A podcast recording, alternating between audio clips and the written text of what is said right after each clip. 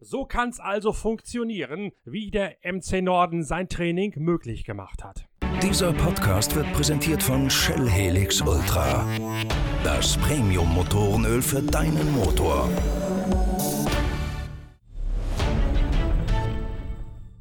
Es war die wohl größte Überraschung des Muttertagswochenendes. Plötzlich, beinahe schon aus heiterem Himmel, fand im Motodrom Halbemond an der ostfriesischen Nordseeküste wieder ein Trainingstag statt. Jeweils Samstag und Sonntag konnten Motocrosser und Speedwayfahrer parallel und miteinander auf der jeweiligen Anlage im riesigen Stadion vor den Toren von Norden trainieren und ihre Bikes testen. Bis zu 60 Teilnehmer waren erlaubt und die Trainingstage waren auch beinahe ausgebucht. Damit hat der MC Norden ein kleiner Verein für ganz Deutschland gezeigt, wie man es machen muss, um den Motorsport wieder aus der Corona-Krise in den Alltag zu überführen. Für uns von Pitcast, von Deutschlands erstem Online-Motorsportradio also, war das natürlich Grund genug, zum MC Norden zu reisen und dort die Macher zu befragen, wie sie diese Sensation hingekriegt haben. Im ersten Teil der großen Interviewreihe über das kleine Wunder von der Nordseeküste steht uns Wiebke Lüders Rede und Antwort. Die Gattin von Mike Lüders lebt quasi gemeinsam mit ihrem Mann im und für den Speedway-Sport im Stadion in Norden und sie hatte maßgeblich hinter den Kulissen die Strippen gezogen, um das Training möglich zu machen.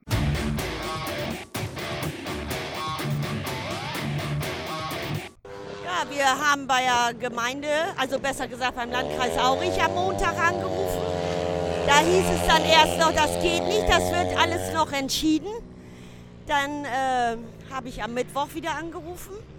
Da war das dann immer angeblich noch nicht und während ich telefoniert habe mit der, kam eine E-Mail rein und äh, da war es dann so, dass Vereine, wo der Abstand gegeben ist, dass die trainieren dürfen. Aber ihr musstet erst auf diese Lockerungen warten, um es überhaupt zu versuchen, oder hast du vorher schon die ganze Zeit gefragt, gefragt, gefragt, gefragt? Ich habe schon öfters nachgefragt, weil es leuchtet mir beim Bahnsport oder beim Motorradsport auch nicht ganz ein. Die haben Helm auf, die haben Handschuhe an.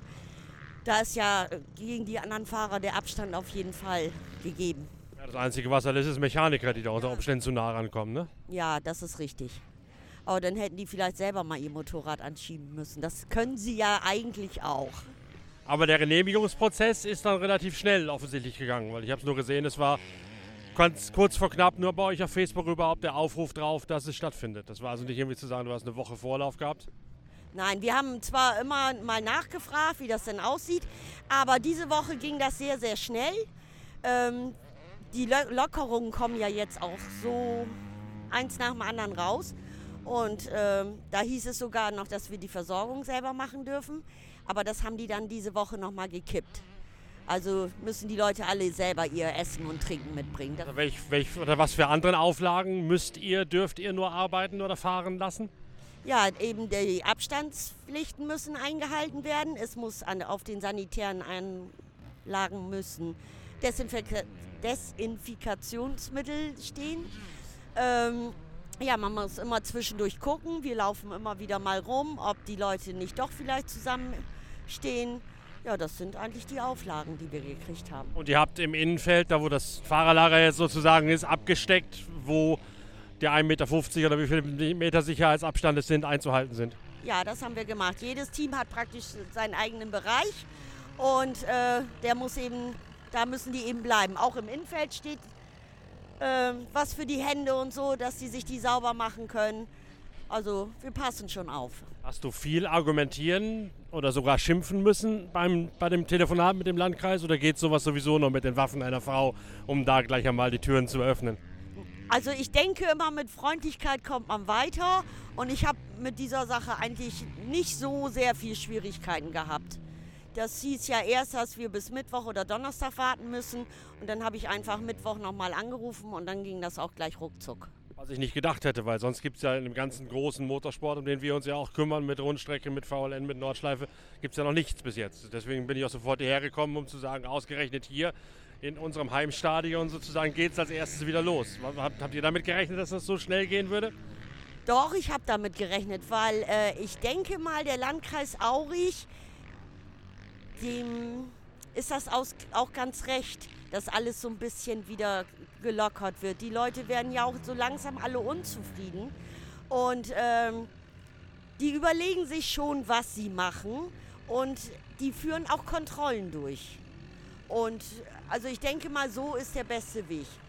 Musstet ihr irgendwas garantieren, irgendwas schriftlich geben, dass ihr dies oder jenes einhaltet? Oder rechnet ihr damit, dass sowieso eine Kontrolle kommt nachher? Oder macht ihr einfach so, wie es ist? Und habt ihr auch schon mit dem Landkreis einfach nur auf, auf Versprechen und aufs gegebene Wort hingearbeitet? Also ich habe mir den Namen und so natürlich geben lassen. Die haben das gegen alles mündlich.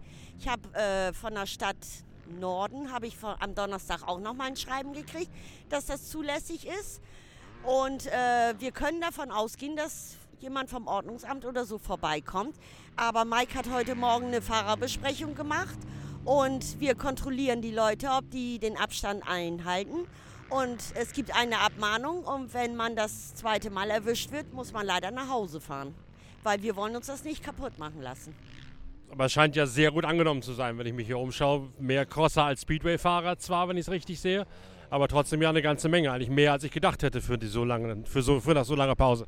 Die fragen aber auch schon alle die ganze Zeit bei uns. Und ja, für den Verein ist es natürlich auch gut. Deswegen, wir müssen uns auch darum kümmern, weil das Geld fehlt ja auch irgendwo überall. Und ähm, also die Leute haben das sehr gut angenommen. Wir haben das auch begrenzt. Wir hätten das nicht begrenzen müssen, aber wir müssen das ja auch alles irgendwo unter Kontrolle behalten. Und deswegen äh, haben wir nur so und so viele Leute genommen. Und da sind zwar noch ganz viele auf der Warteliste gewesen, aber die, die kommen dann eben nächstes Mal dran. Das heißt, es gibt es jetzt auch ab sofort wieder regelmäßig. Ja, wir wollen das regelmäßig wieder machen. Wie oft, in welcher Frequenz? Also Mittwoch, Donnerstags, Freitags haben wir ja sowieso Cross und Speedway geöffnet. Nur auf Anfrage. Und äh, ja, nächsten Samstag wollen wir eigentlich wieder Speedway-Training machen.